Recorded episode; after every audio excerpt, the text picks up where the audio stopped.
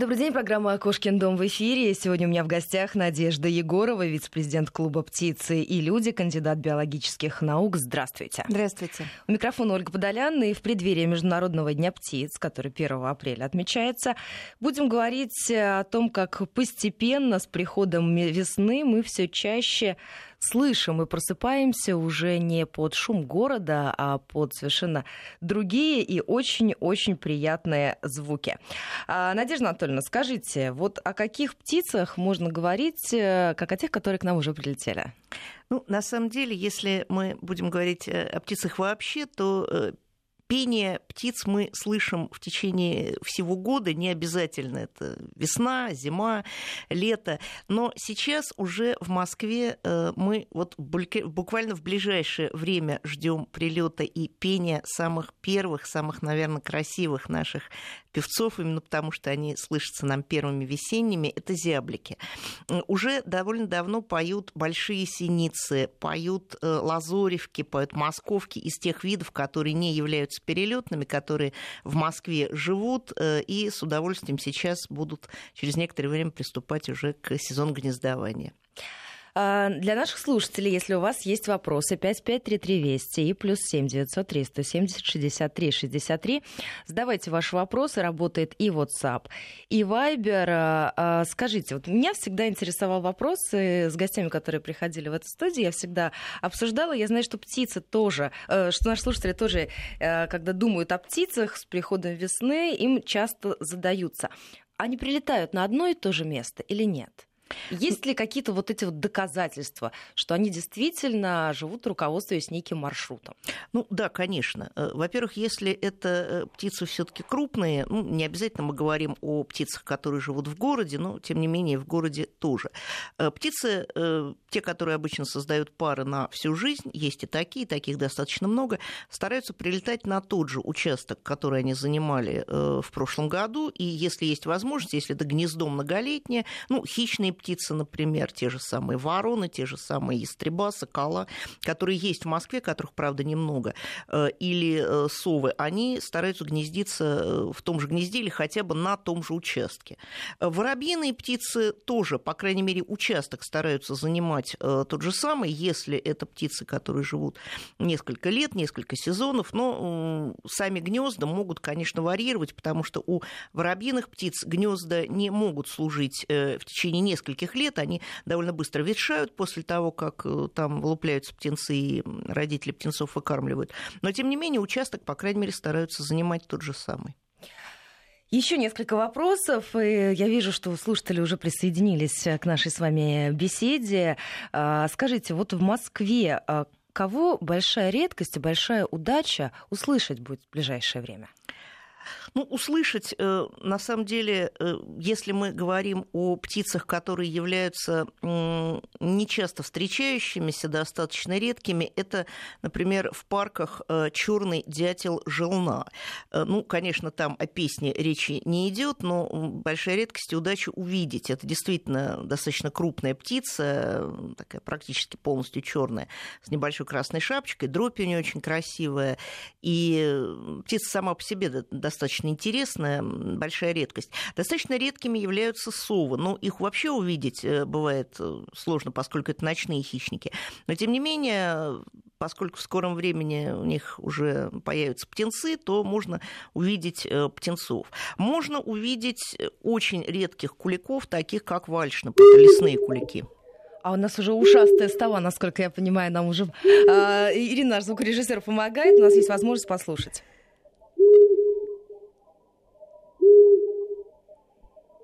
А скажите, а насколько это редкий звук? Да, это достаточно э, редкая птица, но тем не менее мы ее услышать можем. Наверное, может быть, даже в лесопарках ее и слышали. У ушастых сов э, пение вот такое, такие брачные звуки достаточно рано, они в феврале месяце уже могут быть. Достаточно рано начинают гнездиться клесты э, из хвойных лесов, это птица хвойного леса. Тоже можно их э, услышать, э, в очень редких случаях их можно увидеть. А, а скажите, а вот это ночной звук мы сейчас слышали? Ну, вообще совы практически все являются ночными э, хищниками, и действительно они в сумерках или ночью все-таки предпочитают издавать такие звуки. Какие э, виды птиц покидают город, переселяются в ближайшие э, леса, небольшие населенные пункты? Ну, если мы говорим о таких оседлокочующих птицах, то э, птицы, которые мы видели в большом количестве зимой, это разные группы синиц. Это большая синица, о которой я уже говорила, это лазоревка, это московка. В большом количестве они все-таки будут гнездиться в сельской местности, хотя и в Москве тоже они на гнездовании в лесопарках встречаются, и они нередки. А скажите, а когда для перелетных птиц начинается весна, как они решают, что вот уже пора менять место? Это как-то от температуры зависит, этот фактор у нас основополагающий или нет? Нет, нет. Эм, да, считалось э, длительное время, что, наверное, для птиц является основополагающим именно температура, именно наличие корма. Но уже достаточно давно стало известно, что вот таким релизером, как говорят ученые, для перелета птиц либо с мест гнездования э, в места зимовки, либо наоборот сейчас вот с мест мест зимовки в места гнездования является изменение длины светового дня. То есть светлое время суток э, – это достаточно стационарный такой период, который э, в течение времени не меняется. Может меняться температура, может меняться наличие пищи, наличие корма, а вот изменение длины светового дня – это такое некое статичное, статичное значение, и именно это воздействует на гипофиз птицы, и в связи с этим через э, гормоны, прежде всего половые гормоны, на все системы органов. Еще у меня будет вопрос, как по пению определить птицу? Вообще, насколько это реально и может ли это сделать новичок? Абсолютно реально, тем более, что сейчас и в интернете, в общем, в свободном доступе есть огромное количество очень качественных определителей птиц по голосам. И достаточно выйти э, в лесопарк, э, в какую-то, в общем-то, зону, где все таки достаточно много зеленых насаждений, послушать и потом воспроизвести э, похожие звуки или записать эти звуки на диктофон, на какое-то звукозаписывающее устройство, и потом их определить, в общем-то, не составляет труда. После нескольких всех таких прослушиваний, предъявлений любой человек, в общем, не имеющий, наверное, никакого музыкального слуха, спокойно совершенно будет отличать эти виды. Есть очень много вопросов от наших слушателей, и все они касаются корма. Пишут нам, что кормил птиц всю зиму, прикормил 50 а, прилетает примерно 50-100 птиц ежедневно. Как и когда правильно заканчивать подкормку, интересует Сергей. Э, здорово. Э, на самом деле, если Сергей хочет, чтобы птицы его радовали в течение просто всего года, то можно на самом деле не прекращать эту подкормку. Э, подкармливать можно в течение года. Естественно, может быть, их прилетать будет меньше, потому что на этой территории остаются только те, которые живут в ближайших где-то районах и достаточно далеко они летать не будут. Вот. Но, в принципе, можно подкормку и не прекращать. То есть можно продолжать подкормку? Да, можно продолжать подкормку, если это, в общем-то, доставляет радость, удовольствие. Птица всегда будет рада дополнительному источнику корма. А еще про голубей спрашивают. Тоже круглогодично можно кормить? Ну, голуби в таком количестве живут в Москве, и они уже достаточно давно привыкли жить рядом с человеком. Это птицы, которые называются синантропными видами, то есть те, которые уже очень-очень давно живут рядом с человеком, и они спокойно, совершенно без э, такой подкормки продержатся, вот их как раз можно не подкармливать. Другая немножечко ситуация с воробьями в Москве. Мы сейчас, к сожалению, тоже не можем однозначно, ученые не можем однозначно сказать, э, что же с ними происходит, но э, популяция воробьев в Москве резко сократила свою численность очень. Э, поскольку и... А с чем это связано? Мы не можем толком сказать, потому что четко нужно, конечно, проводить достаточно большие исследования. Возможно, возможно возможно. На некоторых территориях это связано с вырубкой кустарников. Воробьи – это, в общем, такие кустарниковые виды птиц. Они, э, во-первых, очень такие социальные, они любят жить большими группами. Они собираются на кустах, э, общаются, чирикают, симпатичные очень. И когда вот такие насаждения просто исчезают, они вырубаются по разным причинам, то и исчезают птицы. Они зерноядные, поэтому подкармливать их, в принципе, можно крупой э, любой, э, можно подкармливать подкармливать их хлебом, лишь бы только этот хлеб не был, черным соленым, фастфудом. Ни одну птицу подкармливать нельзя ни в коем случае. А спрашивают, какая крупа будет идеальной для подкорма? Ну, на самом деле пшено, хорошая крупа, хорошая крупа э, ячневая. Можно а покуп... про Геркулес спрашивают, можно? Э, можно, но Геркулес достаточно мягкий, а птицам все-таки это виды, которые привыкли к достаточно жесткой и необработанной крупе. Геркулес это все-таки обработанная плющенная крупа. Можно покупать специальные корма в зоологических магазинах. И еще интересуется, как каким-то образом э, изменился набор популярных птиц, ну, я понимаю, что набор слово в кавычках берет наш, наш слушатель, а, которые покупают э, жители Москвы для дома для семьи. Угу. Понятно. Нет, я думаю, что, конечно, не изменился до сих пор основными, наверное, группами популярными для содержания дома являются канарейки, являются попугаи, и они, наверное, э, идеальны для э, дома подходят. Э, достаточно часто люди несведущие, люди, которые, ну, иногда, может быть, гонятся даже за просто модой, хотят содержать дома дикую птицу. Вот после выхода книг о Гарри Поттере был такой бум не только в Москве, вообще, так сказать, по всему миру, но и в России, естественно, тоже дети и взрослые хотели содержать дома сов. Такая популярная, да, здорово, замечательно.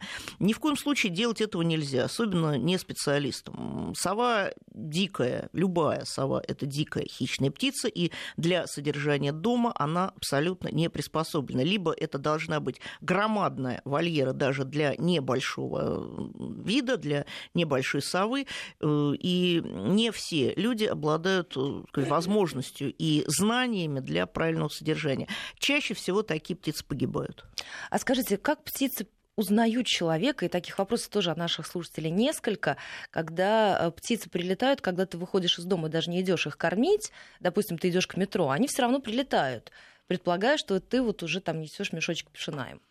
Ну, если э, птицы птиц кормить 2, 3, 4, 5 раз, они запоминают, может быть, даже не столько человека, который несет им этот самый мешочек пшена, а сам факт, что вот примерно в это время появляется корм. Если речь идет о врановых птицах, то это одни из, наверное, самых умных, самых интеллектуальных, если можно так говорить, о представителей пернатых эм, видов. И вот они-то как раз прекрасно э, узнают э, человека даже в лицо. А скажите, они практически еще и говорящие?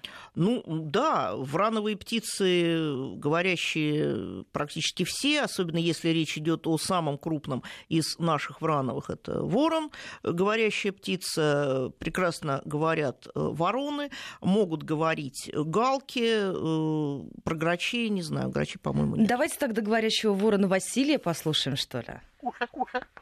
Кушать Вася хочет? Куша, куша. Кушать хочет куша, Вася. Куша. А кто Вася? Вася кто? Куша, куша. Вася кто? Кто Вася? Вася кто? Вася ворон. Вася ворон. Вася ворон. Вася кушать хочет? Вася ворон. Вася кушать хочет? Вася ворон. Скажи кушать. А Вася как ворон. долго такому учить нужно? Ну, на самом деле, все зависит от индивидуальных особенностей птицы, так же, как и люди, есть э, более умные, есть более глупые. Э, но если птица появилась у человека в достаточно молодом возрасте, вороненком, птенцом, то обучение разговору происходит очень быстро, в течение одного, двух, трех месяцев.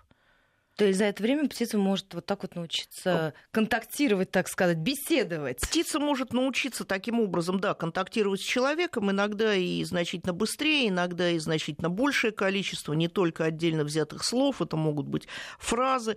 Причем э, врановые интересны еще тем, что они могут эти фразы, да, вот повторять не просто попка дурак, тупо повторять, а могут повторять их в определенном контексте. И тогда действительно создается впечатление, что птица общается с человеком, птица разговаривает. Ну, птица просто понимает и отслеживает определенные ситуации, в которые э, эти слова были произнесены хозяином, например. А насколько для птицы важно общение? Вот очень контакт? важно, очень важно. Э, практически все птицы, которых содержат дома, это птицы высокосоциальные, то есть это птицы, для которых одиночество в общем-то, губительно. Есть виды птиц, которые живут всегда большими группами, большими такими скоплениями в социуме, и для них житье одним, одной особью может привести, на самом деле, к очень серьезным последствиям, к депрессии, к отказу птицы от корма и, ну, в крайних случаях даже к смерти. 553320 и плюс 7 903 176 363. Ольга интересуется, подскажите, можно ли кормить батоном э, диких уток и чаек? Ну, и утки, чайки в особенности в Москве, они являются такими э, абсолютно всеядными, хотя на самом деле чайка – это все виды чаек. И крачек – это рыбоядные птицы. Поэтому кушать они, конечно, будут, в том числе и батон, но лучше бы этого не делать.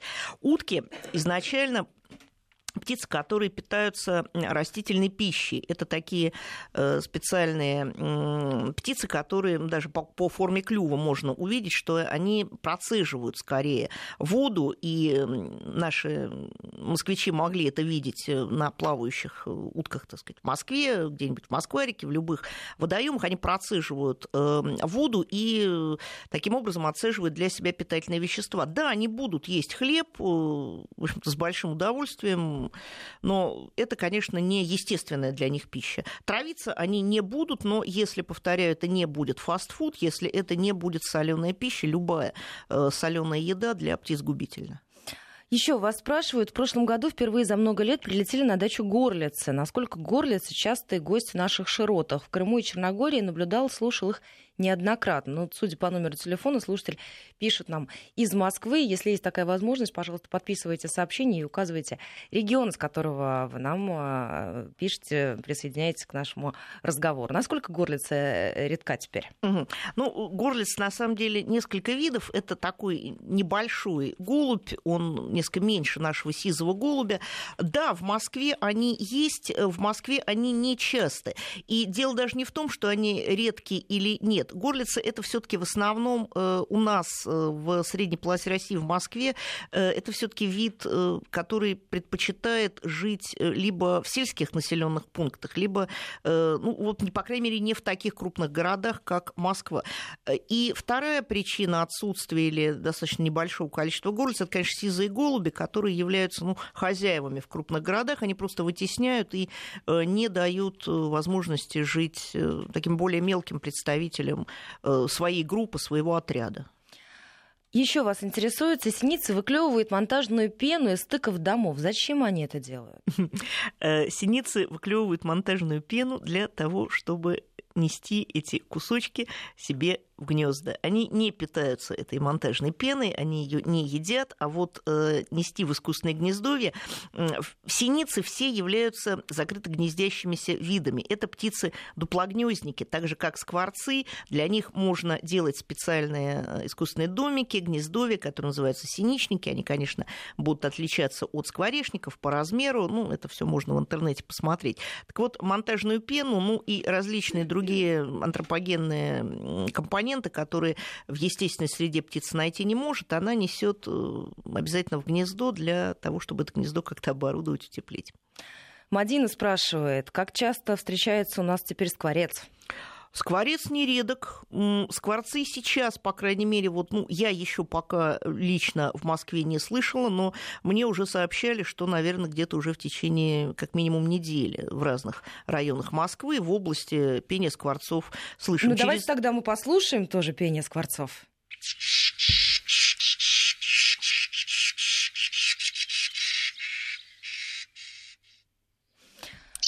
Это у нас э, скворец, вот, э, которого можно встретить совершенно это спокойно в Москве. Это самый обычный, да, самый обычный обыкновенный скворец. Они могут издавать разные звуки.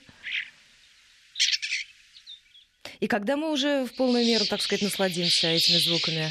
Да я думаю, что при такой температуре, наверное, где-то уже дня через 4-5.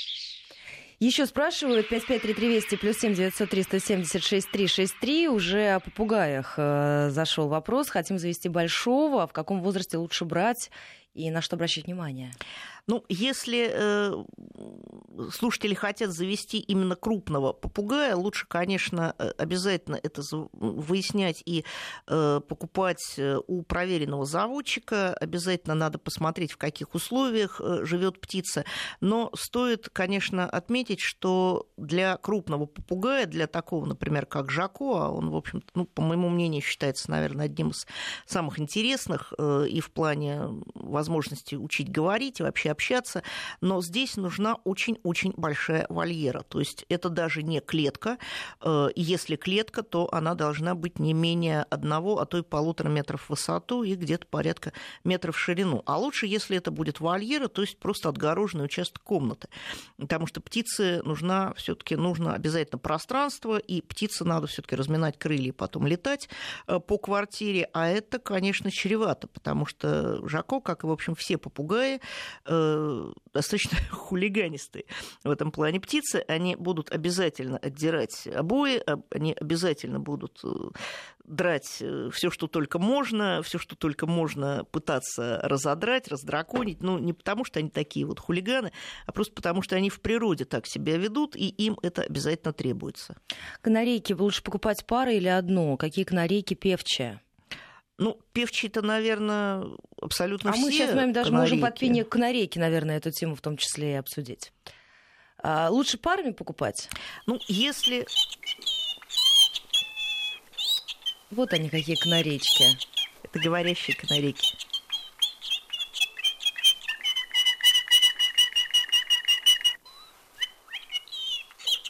Ой, это они так говорят, вот какие птички? Вот какие птички, да. А долго надо учить?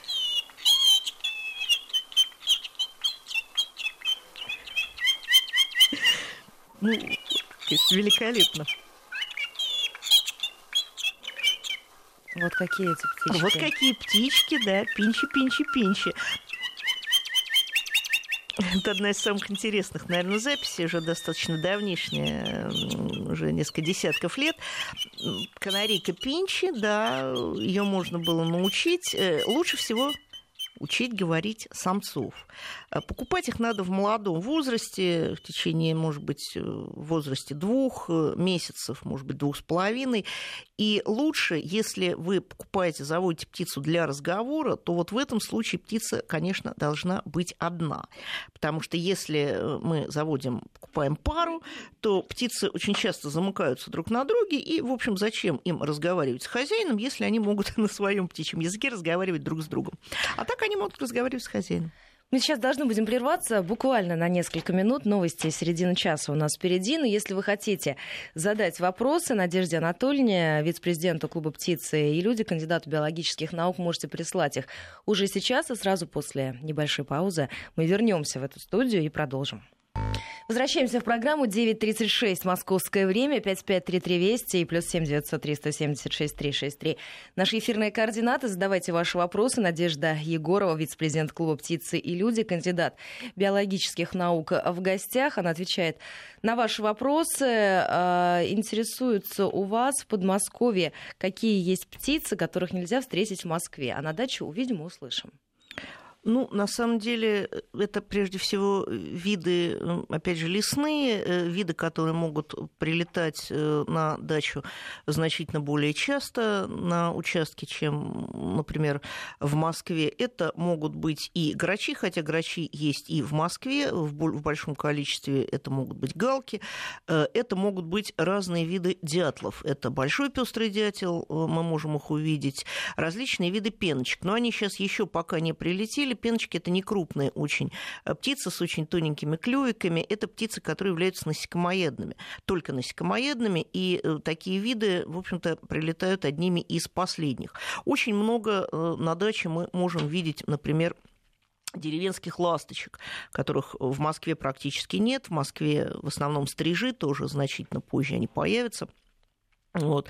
Достаточно много зеленушек. В Москве мы их слышим довольно редко, а вот на даче видеть, слышать можем. Снегири, которые тоже, ну, не часто, скажем так, в Москве, э, редко мы их можем видеть, и уж тем более на кормушках, а на даче, пожалуйста, запросто. Еще спрашивают по поводу попугаев, э, сколько сразу можно купить? Для, для дома. Э, о, интересно. Да нет, на самом деле, если вы никогда не содержали птиц, никогда не содержали попугаев вообще, то начинать надо э, с малого, начинать надо вообще с одной птицы. И если вы никогда вообще не содержали птиц, то лучше это делать, конечно, с волнистого попугайчика. Э, самые, наверное, распространенные. Они прекрасно тоже могут научиться говорить. Они достаточно ручные, они очень быстро привыкают к хозяину, общаются с хозяином, узнают ведут его. Вообще очень интересно.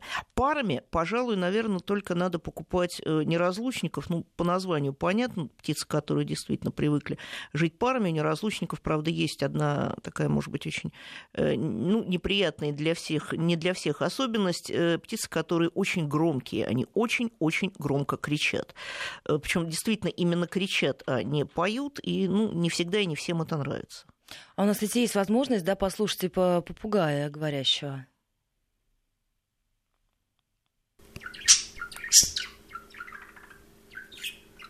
Это пока только его голос, но не разговор.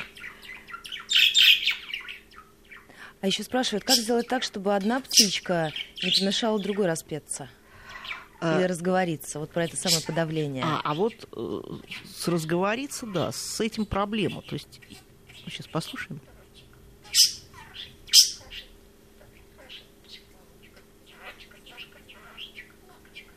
Говорит, что вкусняшечка, да? Яшка-лапочка, а, по-моему. А, пока яшка-лапочка. Хорошечка. А заниматься надо каждый день? Да, заниматься надо, да, заниматься надо каждый день и заниматься даже, в общем-то, по несколько раз в день. И желательно, чтобы э, вот перед занятием птичка была э, голодная, э, потому что в этом случае запоминание, конечно, происходит лучше. И лучше даже, если птица при этом ничего не будет отвлекать. Иногда можно накрывать клетку какой-то темной тканью, и произносить э, определенные слова. Хотя бывает так, что и произносить ничего не надо.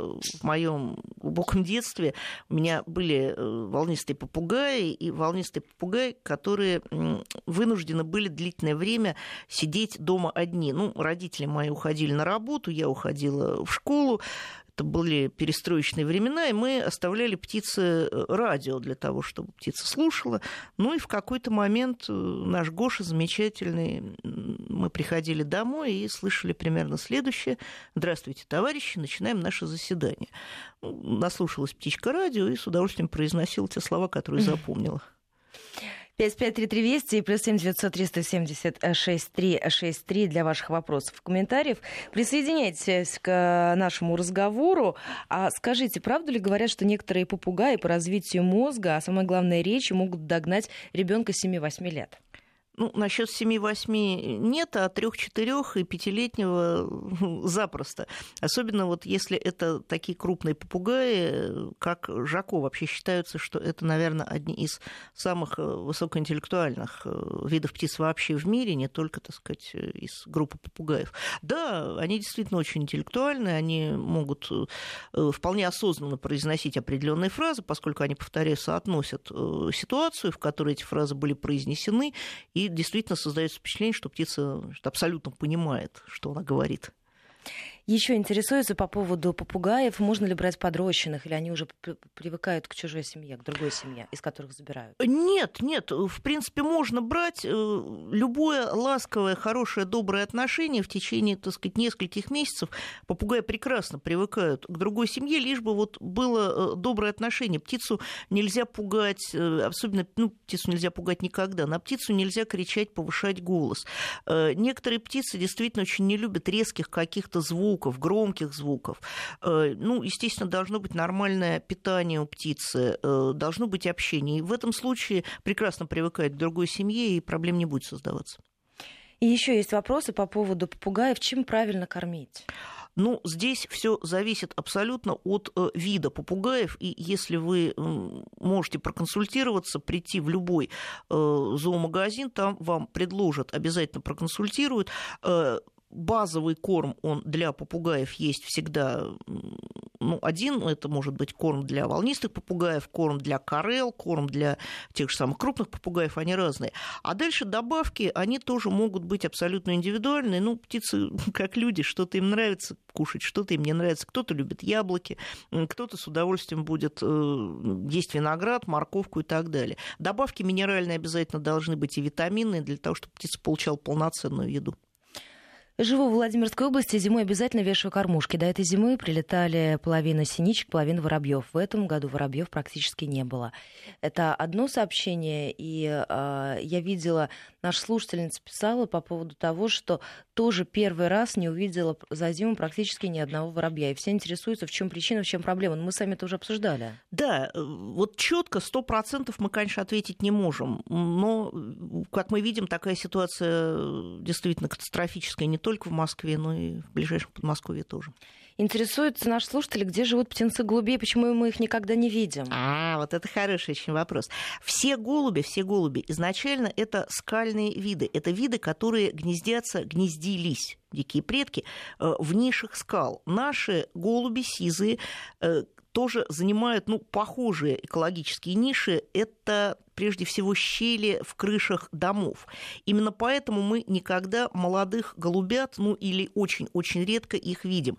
У голубей, несмотря на их очень высокую численность в Москве, э, в кладке два яйца и в гнезде бывает только два птенца. Причем э, в гнезде они сидят достаточно долго, в течение нескольких месяцев. И мы можем э, очень редко видеть вот таких молодых голубей, мы можем отличить молодого голубя от взрослого взрослого тем, что у него более длинный клюв. Дело все в том, что когда родители кормят птенцов, они широко-широко разевают клюв, и птенец туда, собственно, залезает вот своим этим длинным клювом чуть ли не по самую шею для того, чтобы взять из зоба у родителей пищу. И еще интересуются, а э, почему мы вообще их никогда не видим? С чем это связано? А вот именно с тем, что очень долгое время птенцы э, до момента, когда они нормально учатся летать, они сидят вот в гнезде. Гнездо это закрытое, э, закрытый участок. Если мы не лазим на крыше только куда-то там на чердаки, конечно, мы их не видим. Иногда, правда, бывают комичные случаи, когда балкон является таким незастекленным, и для голубей это, в общем-то, хороший такой источник, особенно если на балконе навален всякий хлам, и хозяин этого балкона туда не выходит, они они с удовольствием делают там гнездо и могут выводить птенцов. И еще интересуются, про журавлей спрашивают, когда мы их увидим. А, ну, в Москве увидеть э, журавля – это не просто редкость, а это скорее, наверное, из ряда вон выходящее событие. А, услышим, наверное, уже совершенно скоро и в Подмосковье, где-нибудь э, ближе, так сказать, уже к дачным участкам. Это где-то, ну, наверное, дней через 10 недель, через 2. А у нас есть возможность раньше послушать.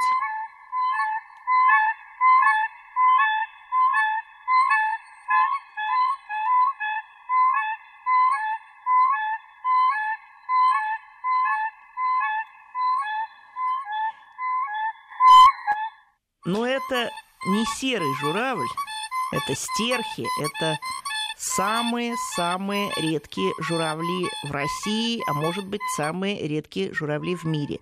Э, это белые журавли, э, их численность катастрофически низка. Это эндемики России, живут они только в двух небольших популяциях, э, Обская и Янская популяция. Это север, это болотистые местности. И интересны они тем, что их уже очень давно разводят в питомнике в Окском заповеднике. Это одни из самых-самых редких в мире э, видов птиц вообще. Серые журавли, э, ну, наиболее обычные, они по голосу немножечко похожи, и э, загородно вот дней через 10 мы их увидим. Это именно серые журавли, а не стерхи, вот которых голоса мы слышали. Владимир нам пишет, работаю в Арктике, каждый год прилетают летом птички, похожие на воробья, только белые. Что заставляет угу. их лететь на север, выводить там потомство в холод и снег, где нет растительности и насаждений, а потом лететь обратно в тепло? Здорово. Да нет, это э, виды, которые не, не летят обратно в тепло. Это, ну, судя по описанию, э, замечательная птица, которая называется пуночка или северный воробей. Я сама в течение длительного времени работала в Арктике, работала на Таймыре, и это действительно одни из таких ну, наиболее, может быть, приятных, интересных северных видов. Они действительно и там, недаром северный воробей, э, очень часто могут жить рядом с какими-либо, пусть даже даже очень ветхими постройками человека. Э, людей практически не боятся, ну, как большинство птиц в Арктике. Э, питаются они там тоже, в общем-то, различными семенами, прекрасно сами находят, их можно, в общем-то, не подкармливать, а вот наблюдать за ними очень интересно. И еще нас интересуется а, по поводу, ну, пены уже очень много написали нам наши слушатели, что не, я не представляю даже, какой объем они там строят, если столько выклевывают, а потом бросают. А, спрашивают по поводу, а, утром, сегодня утром видела пролетающих журавлей. Трое пролетели на север э, в районе Калужской области. Отсюда нам пишут. Давно Нормально, хот... ничего, пора. А, давно хотим приобрести попугая, но вопрос отпуска. А как по утрам они в кавычках кукарекают, Александр Сперме? Ну, если э, не хотите, чтобы они громко кричали по утрам, то можно на ночь э, клетку тоже закрыть каким-нибудь э, темным полотном, темным покрывалом, для того, чтобы темное время все-таки у птички было немножко подольше. В темноте птицы затихают, в темноте птицы не поют. Ну, и если уж совсем отпуск, то, конечно, конечно, надо кому-то будет птицу отдавать, есть специальные питомники, где можно птицу передержать. Но если есть знакомые, которые согласны за ним поухаживать, то это будет лучший вариант. Еще нас интересуют слушатели э, по поводу ураганов. Татьяна спрашивает, как спасаются птицы во время ураганов. А, ну, на самом деле, птицы, э, опять же, может быть, в отличие от человека, приближение непогоды, любой непогоды, э, чувствуют э, сильно-сильно заранее. Вот японцы в этом плане совершеннейшие молодцы, потому что это страна, которая постоянно либо трясет землетрясение, либо в огромном количестве цунами, небольшие территории. Они дома содержат птиц, в основном не крупных, вот тех же самых канареек, и по беспокойному поведению, когда птица начинает начинает вести себя нетипично, кричать, прыгать по клетке, за несколько часов можно, в общем-то, диагностировать приближение какой-либо непогоды, чаще всего это приближение землетрясения или цунами. Э, птицы стараются спрятаться, конечно, и в сильные ветра, они стараются не летать, стараются где-то находиться в укрытиях для того, чтобы, естественно, остаться в живых. Еще интересуется по поводу того, насколько умная птица сокол. А, ну, сокол – это, скажем так, э, не вид птиц. Сокола э, являются большой группой хищных птиц. Это и маленькие сокола пустельга, это и более крупные соколы балобаны, соколы сапсаны, которых используют в соколиной охоте. Как любой хищник, это достаточно высокоинтеллектуальная умная птица, просто потому что ей надо добывать э, свою добычу другие виды животных, иногда другие виды птиц, и эта птица, да, достаточно умная. Еще интересуется наш слушатель, как много сегодня вопросов. 553320 плюс 7 900 370 63 63 средства связи, наши эфирные координаты. Бывает ли депрессия у птицы? Как их лечить? Да, депрессия, к сожалению, бывает. Э, зависит это тоже от совершенно разных э, причин. Иногда это неправильное содержание, иногда это то, что человек действительно не хозяин неправильно ведет себя с птицей. Э, большинство птиц не выносят, как я уже говорила, громких звуков, криков. И действительно птица иногда перестает есть. С попугаями ситуация бывает такая, что при депрессии очень часто, ну и при неправильном питании, конечно, тоже, э, птица теряет перья. То есть она практически полностью слинивает, такая лысенькая, жалко ее, в общем. Ну и в очень-в очень крайних случаях, да, это вплоть до смерти, до смертельного исхода. Интересуется, а птицу можно научить решать какие-то элементарные арифметические задачи? Да, да, особенно если это э, врановые конечно, врановые птицы. Это вороны, прежде всего, это галки. Э, в биологическом, на биологическом факультете МГУ имени Ломоносова есть специальная лаборатория высшей нервной деятельности, где изучают как раз э, вот такие когнитивные, мыслительные способности врановых. Э, птицы достоверно различают разницу между 99 и 100. Они могут считать, они выбирают достоверно, ну, при предъявлении, при определенных условиях, коробочку, на которой там, например, нарисовано 10 точек, а не 8, поскольку они знают, что э, после этого им дадут корм или дадут э, большее, например, количество корма. То есть считать птицы умеют вот на таком достаточно небольшом, но и не очень примитивном уровне. Спрашиваю, чем правильно подкармливать э, снегирей? Прилетают по 5-7 штук. Ой, замечательно. Снегири – это даже не столько зерноядные, сколько ягодоядные птицы. Э, они прекрасно будут кушать э, рябину, прекрасно будут кушать семена, ну, если это сухой, семена, например, шиповника. Можно покупать такие ягоды, можно сушить э, самим и на кормушку класть, они будут вам благодарны. Боярышник они будут с удовольствием есть. Э, черемуху, ну, если вот делать это самим, самим сушить, соответственно, в сезон. Еще несколько вопросов. У нас буквально две минутки, полторы уже остаются до завершения сегодняшней программы. А, спрашивают, как э, определить развитие, насколько может быть развит в дальнейшем мозг у птицы? Ой, ну это, конечно, невозможно определить никак в условиях домашних наших. Это требуется специальная лаборатория и специальные условия, конечно.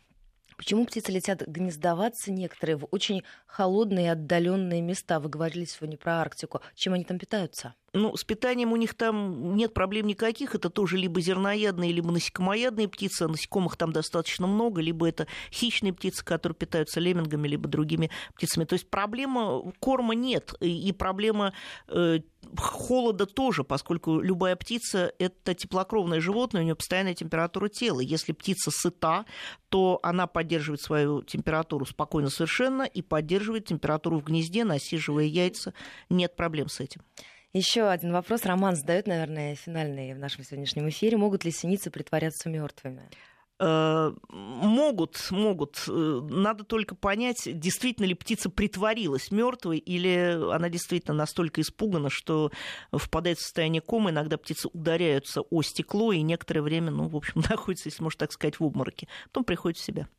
Я благодарю вас а, за эту программу. Надежда Егорова, вице-президент клуба «Птицы и люди», кандидат биологических наук, была у нас сегодня в гостях. А говорили мы в преддверии Международного дня птиц, обсуждали весь комплекс вопросов, связанных с тем, какие голоса, в кавычках, мы в ближайшее время увидим с наступлением настоящей весны. Спасибо большое. Спасибо.